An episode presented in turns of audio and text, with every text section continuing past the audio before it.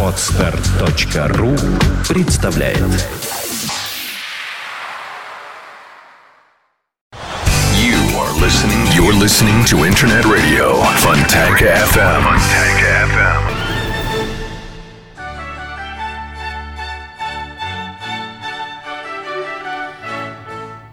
Добрый день, вы слушаете радио Фонтан КФМ. В эфире программа «Виват История». В студии постоянный ведущий Сергей Виватенко. Добрый день, Сергей. Саша, здравствуйте. Здравствуйте, дорогие друзья.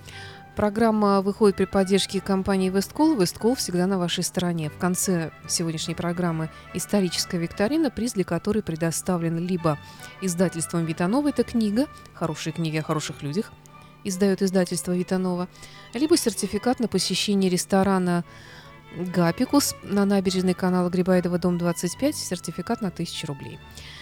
Итак, сегодня у нас в программе «Остров Свободы». Да, Куба далеко, Куба рядом. А, итак, дорогие друзья, сегодня мы с вами поговорим. Ну вот у нас э, с Сашей как бы заведено, да, раз в квартал у нас э, есть передача, на которую мы отвечаем на ваши вопросы, которые накопились у нас в течение трех месяцев, и которые у вас ко мне появляются, да, и один и одно из и один, одна из наших передач и, имеет отношение к истории не России, ну, а последовательно все имеет историю России, а, скажем так, мировой. И вот сегодня мы с вами поговорим о тех событиях, которые происходили на Кубе в 20 веке. А, ну вот, когда у нас была передача летом про Первую мировую войну, один из наших читателей написал, хотел бы слышать про Кубу. Почему Куба вот уже столько времени, его Америка не может победить, и там власти меняются. Ну, попытаемся разобраться, что же действительно происходит на Кубе. И вообще, почему произошла революция и какая была революция. Итак, а, Куба – это остров, который открыл Христофор Колумб. А, э, она длительное время была испанской колонией, и если в 1815 году примерно начались революции Симона Боливара, Сан-Мартина, Миранды и других интересных людей а, в Южной Америке и в Центральной, они стали независимые, то Кубу Испания удержала. И удерживала до 1898 года. Хотя, конечно, какие-то восстания, там, я не знаю, там, э, черного, черного Бонапарта Гомеса или Хосе Марти.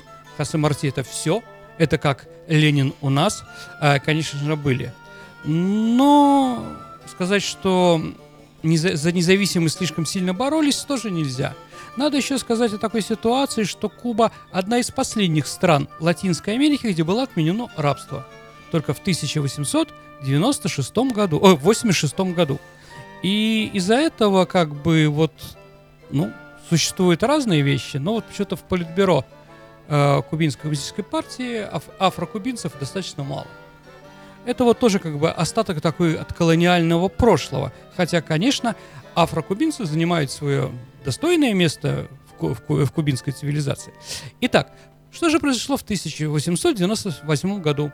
Карл Маркс и Владимир Ленин это называла «война за передел мира».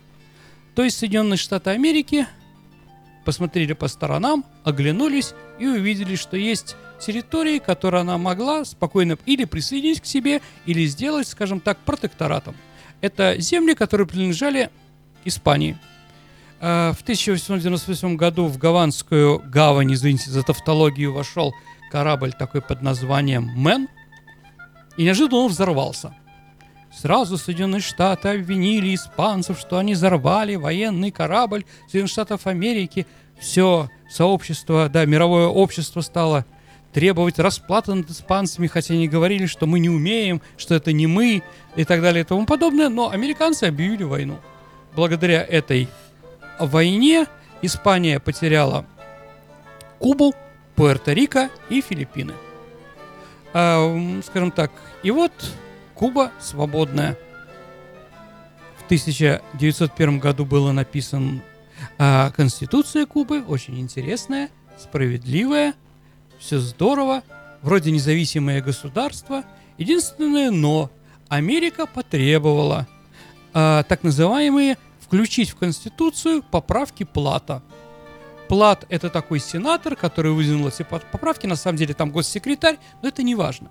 Не важно, послушайте, а какие условия, какие условия поставил США, чтобы Куба стала свободным и чтобы а войска Соединенных Штатов Америки ушли с острова Кубы, который они оккупировали. Итак, а, там всего 6 пунктов, но они такие приятные просто.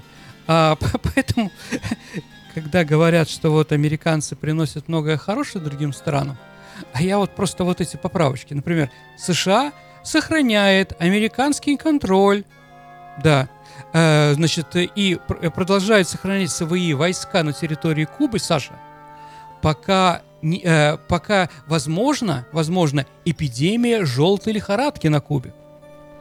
Это вот первое условие, почему там войска американские, да? А, и второе, да, э, условие, что войска уйдут, и оно станет независимо только после того, как Куба теряет... Куба обязана, Александра, согласовывать с Соединенными Штатами Америки строительство канализации на острове. Я не шучу. Вот такие шесть условий. Правда, дорогие друзья, интересно, а? Вот, да, видите, какие американцы, они все делают для кубинского народа, да, чтобы у них не было ни их лихорадки, и канализация была нормальная, поэтому это чуть ли не было прописано в Конституции, понимаете? Вот такие поправки. С самого начала, с самого начала Куба, конечно, независимой не была. Ну, во-первых, а, на Кубе появляется э, база американская в Гуантанамо, где там не написано насколько. Ну, вроде говорят на 100 лет, но по договору этого нет. То есть, э, но э, эта база Гуантанамо еще и сейчас находится. Вы знаете, американцы, они такие молодцы, они на своей территории не могут пытать заключенных. Демократическая страна. Поэтому всех, кто связан с э, исламским терроризмом и прочее, они приплавляют просто на Кубы, на Кубе, и там уже они спокойно их мучают, издеваются над ними и прочее, прочее, прочее. А вот, кстати, вот как раз именно на Гуантанамо у заключенных э, исламистов, да, как раз оранжевые, оранжевые такие пижамы, оранжевая форма. Почему сейчас американского журналиста и английского а, уничтожили? Они были, если вы помните, Да, в оранжевом, да. да. Это как раз оттуда они, не болельщики Урала, Екатеринбург, они как бы больше имеют Гуантанамо отношения. А, то есть давайте сразу поймем, а, что Куба никогда в Америке не воспринималась как независимое государство. Американцам было на, как бы на это все наплевать, они вмешивались как хотели. Вообще, когда э, и понятно, что антиамериканизм, антиамериканизм на Кубе, он зашкаливает. Какие доказательства? Ну, кроме вот этих вот интересных документов. Ну, давайте приведем. А, 2 миллиона, вот в 1958 году ну, произошла революция, да, и что американцы потеряли на этой, на острове Куба? Американцы потеряли 2 миллиона гектара земли. Вы представляете? То есть практически вся Куба принадлежала американцам. А дальше а, каждый год от капитала вложений в Кубу, а, вот за это то, что а, американцы имели 1 миллиард э, долларов дохода. Понятно. Что было просто понять, а, на Кубе 6 миллионов человек, детей и э, стариков выбираем, а было в 1958 году официальных, официальных, дорогие друзья, 100 тысяч проституток и 21 тысяча крупье. Понимаете, чем там развлекались американцы? Ну, вы скажете, ну и что? Прекрасно, рядом очень хорошо, капиталовложение, э, строить что-то, люди облагораживаются. Вот именно что не облагораживаются, дорогие друзья. Я просто вам приведу примеры. На 1999 год э, кубинское Министерство здравоохранения опубликовало, Саша, сколько больных СПИДов находится на Кубе на этот период. Так вот, больных СПИДов на Кубе на 6 миллионов человек в то время было полторы тысячи. Много это или мало, Александра? А давайте приведем примеры. Соседние страны, где американцев не попросили. Гаити и Доминиканскую республику, куда доминиканы мы очень любим ездить. А туда вместо Кубы ездят как раз американцы. Так вот, на Гаити больных СПИДом 200 тысяч человек, а в Доминикане 150. А на Кубе тысяча, ну, ну полторы тысячи. Понимаете разницу, да? И это не потому, что не борются на Доминикане со СПИДом, а потому что, как бы, а, скажем так, прецедент заразы идет не, не из деревень каких-то, а из аэропортов, куда прилетают американцы. Вот такая вот ситуация. А власти, а, власти, конечно, на Кубе были под стать этому, да. А еще, кроме, что было понять, значит, 100 тысяч проституток официальных, которые зарегистрированы, получили желтый билет. 21 тысячи крупье и 40% безработных. Вот такая прекрасная страна. Э, Кто же хозяйничал на Кубе? На Кубе хозяйничала мафия. Как только появляется, ну вот мы помним, Александр Цыпин помнит крестного отца номер два, если вы помните, и прочее. Когда начался сухой закон в Соединенных Штатах Америки, где же брать а, алкоголь? Вот его брали как раз на Кубе. То есть мафия скупила все, э, все заводы, там, Бакарди, там и другие, которые были, и начали в большом количестве гнать, и со стороны, э, со стороны Кубы посылать его в Америку. Э, ну, вот как бы ситуация жутчайшая, в принципе.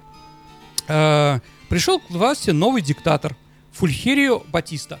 Он был сам сержантом, восстание сержантов было, тоже характерное. Но сразу он стал генералом, понятно. Так вот, эм, какую же национальную политику это проводил генерал? Он потом стал генералом, конечно. Любой сержант становится генералом, когда становится диктатором в Латинской Америке. Какую же политику проводил? Э, антиамериканскую, национальную и прочее. Он предложил Америке, Саша, это самое построить на, через Кубу канал. То есть остров Куба должна была разделиться на две части.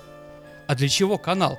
А для того, чтобы корабли, дорогие друзья, из Нью-Йорка проходили к Панамскому каналу по прямой, не объезжали Кубу. Из-за этого, что американские э, корабли теряют солярки определенное количество. Вот такой был добрый диктатор Батиста. И, дорогие друзья, мы делаем вывод с вами, что восстание на Кубе, революция, о которой так горго говорили, не большевики, а Фидель Кастро, о котором мы сейчас поговорим и прочее, носила не социалистический характер, никакой другой. Это была антиамериканская революция против Янки. Янки go home. Вот главный лозунг, который эта революция проходила.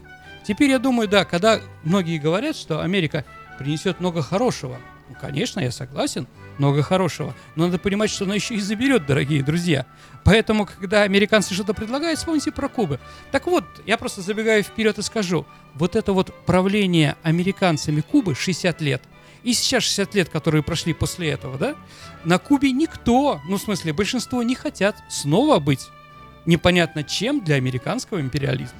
Ну, как я поняла, что многие уехали же Ну, ну кто-то уехал, Америку, да. А Фидель Кастро, он поступает достаточно просто. Нет, понятно, уехали богатые, ну, уехали недовольные. Я об этом говорить, я не, не хочу отбеливать режим Фиделя Кастро, дорогие друзья. Мы об этом сегодня еще поговорим. Просто я говорю, он достаточно просто сейчас поступает. Всех собирает, кто недовольный, а потом гонит в сторону через пролив в QS и в Майами. И живите там сколько хотите. Разговора нет. Но об этом еще поговорим. Итак, а, появились, появляется, 50-е годы появляется Фидель Кастро.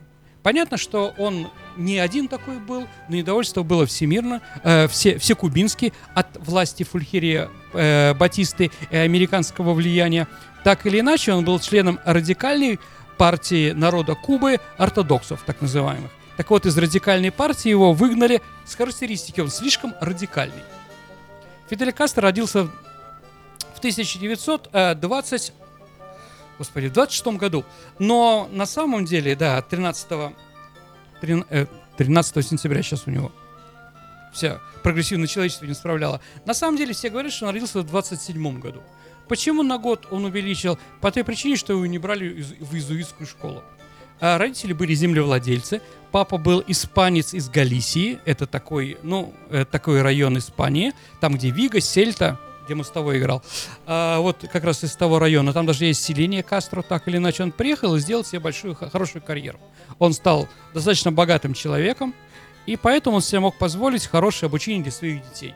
И Фидель Кастро, и Рауль Кастро, его брат, который на, там, на 5 лет его моложе, да, они оба закончили иезуитскую школу.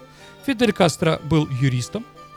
А, в молодости он уехал в Соединенные Штаты Америки, работал в Голливуде, снялся в нескольких фильмах, да, в одной даже такой известной фильме, как «Русалка». Ну, он типажный, бор- бород тогда не- бороды тогда не носил, он был высокий и так далее и тому подобное. Но вот, да, антиамериканизм у него очень большой. Кстати, он, когда, будучи в иезуитской школе, написал письмо Франклину Делану Рузвельту, в которой говорил, уважаемый президент, пришлите мне, пожалуйста, 10 долларов. Но как бы, да, ему написали, что спасибо за хорошие слова, но денег в ней не было. Может быть, украли, а может быть, просто американцы не захотели. Так или иначе, может быть, после этого был такой антиамериканизм у Фиделя Кастро. А, так или иначе, он поднимает восстание, он поднимает вос, э, пытается захватить казармы Манкада в 1926 августа 1953 года. Безрезультатно его с друзьями арестовывают – и на суде действительно Фидель Кастро стал знаменит своей речью «История меня оправдает», в которой он утверждал, э, в которой он утверждал, что он, его восстание, оно абсолютно законное. Почему законное? Потому что в Конституции Кубы, дорогие друзья, тоже интересно. Есть статья о том, что народ имеет право на революцию. Ну, он сказал Фидель Кастро, я и собираюсь. Так или иначе, он был из блатных и прочее. Он сидел недолго, его депортировали через два с половиной года э, в Мексику где он уже собирает своих сторонников, там как раз он познакомился с Че Геварой. Че Гевара это аргенти- аргентинский врач, да, который революционер. Я думаю, все прекрасно о нем знаете. Так или иначе, они высаживаются на Кубе, на яхте Гранма. Саш, Гранма называется так э, главная коммунистическая газета э, на Кубе. А знаете, что как переводится Гранма на русский язык? Бабушка. Ну, Грандмадер, да. Да, да, да. Вот бабушка у них называется главная партийная газета. Ну так, Хм, конечно, в кавычках, но и достаточно интересно. Вообще, а и Фидель Кастро, ну, в конце, сначала до Сьерра Маэстро, а он там в горах борется в большом количестве. Кстати, битвы при, при Камугуэй у Че Гевары пуля сбивает фуражку, поэтому он как раз и одевает свою знаменитую, знаменитый берет – именно после этого. А борода у Че Гевары означает, он сказал, что я ее сбрею после того, как последний, Амери... э, последний враг Кубы сдохнет. Ну, да, не сдох. Все кличка революционеров была Барбудус, то есть бородачи и так далее. Там романтики было много, действительно, они в этом отношении хорошо. В конце концов, они берут Гавану и побеждают 1 января 58, 58 э, года. В общем, на Кубе Новый год и день, день революции в один день. То есть немножко не повезло выходной на один день меньше, чем, например, mm-hmm. у нас. А, так или иначе, Фидель Кастро руководит. А вы скажете, да, а он коммунист? Никогда Фидель Кастро не говорил, что он коммунист до того, как. Вообще, дорогие друзья, это интересно. А, на Кубе существовала коммунистическая партия, которая была основана в 1925 году. А, она себя позиционировала всегда не просто коммунистической партией, а еврейская коммунистическая партия Кубы. Интересно. Другой не было. Вот, ну, руководители были все, как бы, да, той национальности. А, даже вот и руководитель, вот он достаточно долго руководил и умер в 98 году этот товарищ, когда он приезжал, э, когда он приезжал во Флориду и прочее, он всегда считался в первую очередь с еврейскими организациями Майами, а потом уже кубинскими, да, и говорил, вы помните, мы всегда были еврейской партией, просил денег. А, вот. В 1943 году коммунистическая партия вошла в правительство Серхерия Бати, э, Фульхерия Батисты. То есть коммунисты, дорогие друзья, были у власти, когда Батиста, э, когда был правил Батиста. То есть вот тоже такой интересный момент. А вообще коммунистическая партия Кубы, как таковая, с таким названием и прочее, с Фиделем Кастро появляется только в 1965 году. То есть через 7 лет после победы. Ну, там была еще там объедин... социалистическая объединенная партия и прочее, но это было все проще. Социализму Фидель Кастро пришел по одной причине. Социализм единственный был шанс удержаться от оккупации Америки. Да, ну, кто против Америки? Конечно, Никита Сергеевич Хрущев, Советский Союз и так далее и тому подобное. Вообще, дорогие друзья, тоже интересно, придя к власти, а Фидель сказал, что я, как только я, мы выиграем, да, я сразу иду в деревню. Власть мне вообще не нужна, сказал Фидель Кастро.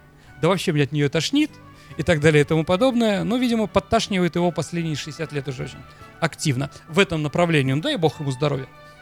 А, так или иначе, а, так или иначе, первый, первую свою поездку как премьер-министр Кубы Фидель Кастро это совершил в Соединенные Штаты Америки. Но американцы отказались его признать. И только после этого он начал говорить о социализме и прочее. Ну, тоже надо понимать. Э, вообще на Фиделя Кастро, э, он, наверное, рекордсмен в книге Гиннесса, у него было последний, ну, за его время правления 637 покушений. Его пытались как только пытались его не убить, но фантазии у ЦРУшников было, конечно, много. Например, а, в акваланг э, знали, что он любитель подводного плавания, ему подарили э, э, акваланг, в который вместо кислорода там была еще тифозная палочка. А, Вот, но человек, которому сказали, чтобы он вручил, он посчитал, что слишком дешевый акваланг, купил дорогие, а этот себе оставил, потом от тифа погиб. А, вот, да. Дальше, значит, ему отравленную таблетку повар. Но, он же, но э, американские ЦРУшники тупые, и их приспешники, наймиты, отравители не знали, что Советский Союз помогает Фиделю Кастру. А подарок Фиделю Кастру от Никиты Сергеевича Хрущева был холодильник ЗИЛ. Громадный такой и прочее. Он не, зама- э, он не охлаждал, а замораживал. То есть, когда бросили таблетку э, в фужер, который должен, э, в фужер, который должен был испить Фидель Кастро перед этим, да, там просто таблетка эта заморозилась. Потому что это минус 20. Ну, Это советский холодильник, понимаете, самый главный холодильник. Поэтому во- вода заморозила, это, то есть таблетка не успела раствориться. Ее увидели после того, как вытащили. А, Вот, и много других там. Отравленная, отравленная сигара. Он же у нас бедный сигара курил, да? Кстати, дорогие друзья, такое интересное. Когда Фидель Кастро победил на Кубе, из Русского музея а, по приказу наших властей была узбра- и сразу убрана картина Федотова, художника «Смерть Фидельки». Там собачка Фиделька. Фидель, значит, верный, да? Умирает. И вот чтобы кубинцам было хорошо и спокойно, эту картину убрали. Вот, сейчас она в запасниках есть, я думаю, что ее можно посмотреть. Так или иначе, Фидель Кастро победил.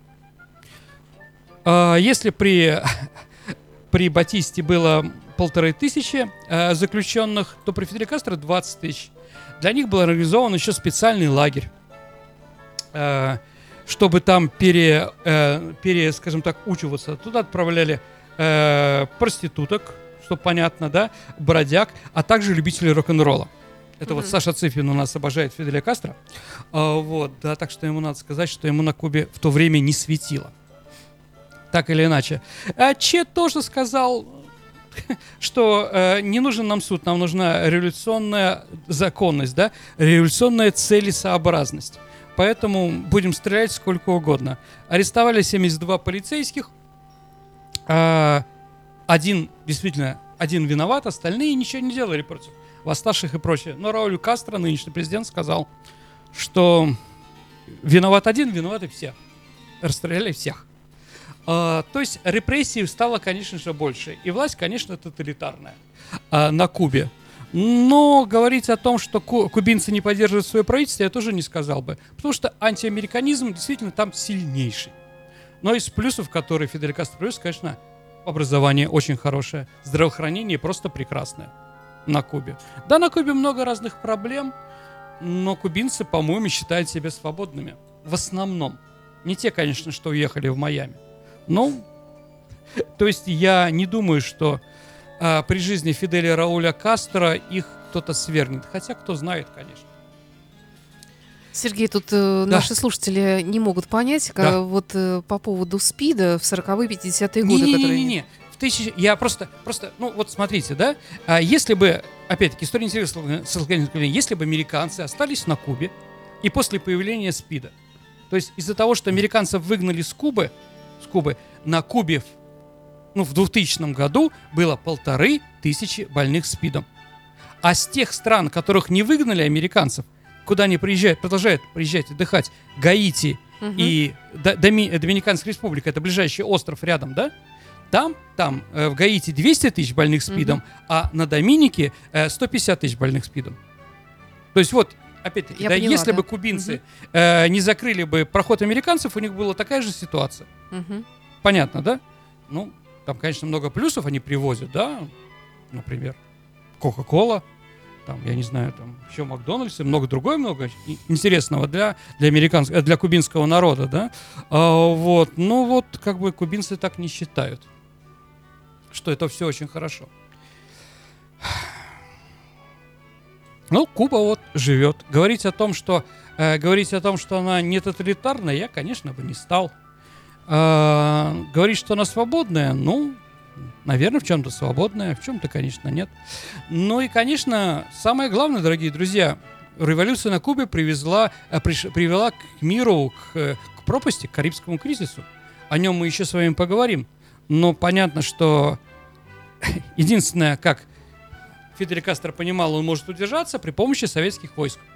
Чем можно заманить советских, да? Ну, с одной стороны, коммунистическими разными словами, разговорами, а второе, это он предложил Никите Сергеевичу Хрущеву через Анастаса Микояна именно разместить э, на Кубе ракеты с ядерными боеготов, боеголовками. Понятно, что американцам это очень не понравилось, и действительно мир был на грани войны.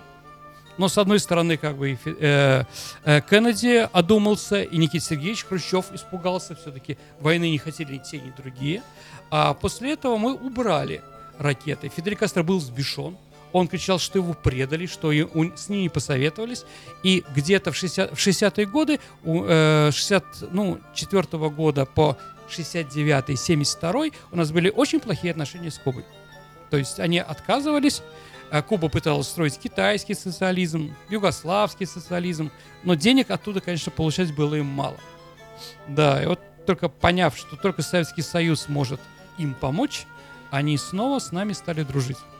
То есть Фидель Кастро не простил Никите Сергеевича Хрущева, как он считал за предательство. Ну, да. Вообще страшно, конечно, ядерная война, а какие-то люди ее очень хотят. Я думаю, это неправильно. Конечно. Итак, Саш, ну что у нас? Время... Ну, мы переходим, да, к викторине. У нас осталось пару минут буквально. Да извините, дорогие друзья, какие-то вопросы еще по Кубе пишите, мы Да, с вами поговорим, да, действительно вопросы на самом интересно, деле интересные. много- мы многое только знать. начали, я как бы разошелся немножко в другом направлении. Итак, в прошлый раз у нас был вопрос, у нас был день танкиста. Танки, да. Да, как, как переводится аббревиатура названия танка СМК? Сергей Миронович Киров. Ну, понятно, что КВ Климент Ворошилов, ИС Иосиф Сталин, ну, был такой танк, правда, плохой. Ну, наши слушатели посчитали вопрос простым, было Хорошо. много ответов, естественно, хотя Мгм. я, в общем-то, считаю, что наша викторина больше для тех, кто слушает нас не в подкастах, не в записи, не в повторе, а именно в прямом эфире. Поэтому вот те, кто слушает в прямом эфире, они, как правило, и одни из первых присылают, и им всегда отдается предпочтение в нашей викторине. Вот, и одним из первых у нас Сергей Мелехин, наш постоянный слушатель, прислал правильный ответ, поэтому дадим приз ему. Да, прекрасно.